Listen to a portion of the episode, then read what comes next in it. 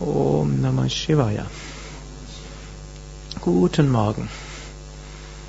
Morgen Nacht ist Shivaratri, die heilige Nacht von Shiva. Und weil Shivaratri ein ganz besonders großartiges Fest ist, wird es in Indien auch mehrere Tage vorher schon gefeiert und auch wir können uns schon so ein bisschen drauf einstimmen. Wir haben ja heute deshalb schon etwas mehr Om Namah Shivaya gesungen. Wir haben Brahma Murari gesungen. Und ich möchte euch so ermutigen, zwischendurch am Tag das Mantra Om Namah Shivaya zu wiederholen. Vielleicht auch mal drüber nachzudenken. Gibt es irgendetwas in meinem Leben, was geändert gehört, was transformiert gehört?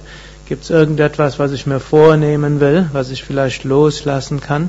Gibt es irgendetwas, wo ich bisher dran hänge und dabei meine spirituelle Entwicklung dort äh, irgendwo festhalte?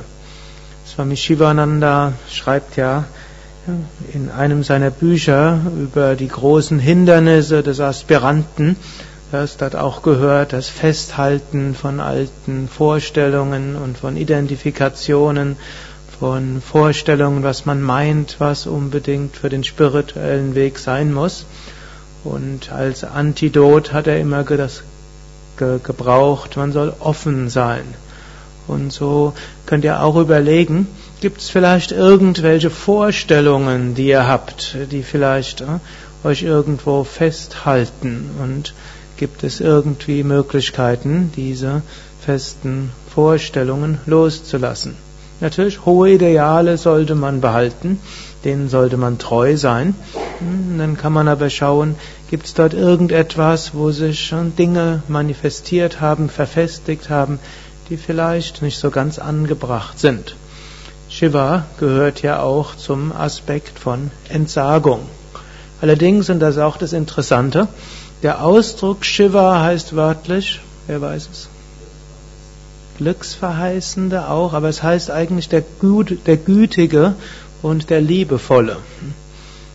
Das heißt, dieser Aspekt der Entsagung ist gütig und liebevoll. Es geschieht nicht mit Brutalität. Obgleich man auch sagen kann, wenn eine, es ist ja jetzt bald Frühling, auch wenn es heute erstmals wie Winter draußen ausschaut, haben immerhin durchschnittlich ein Millimeter Schnee gerade.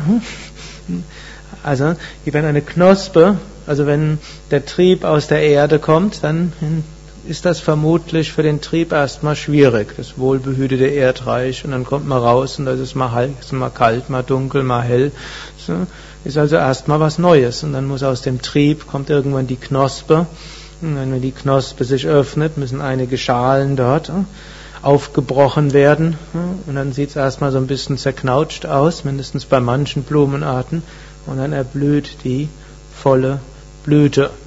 Und so ja, ist manchmal das Loslassen von dem einen oder anderen nötig, damit sich ja, der Keim aus der Zwiebel dort hochbegeben kann, damit der Keim aus der Erde kommen kann, damit die ersten Blätter kommen können, damit die Knospe kommen kann, damit die Knospe sich öffnen kann, damit die Blüte sich entfalten kann, gut, und nachher der Same entstehen kann. Und zu diesem inneren Wachstum sollte man als spiritueller Aspirant immer bereit sein. Und dazu ist Shivaratri sicher eine besondere Gelegenheit des Nachdenkens. Hariam, that's it.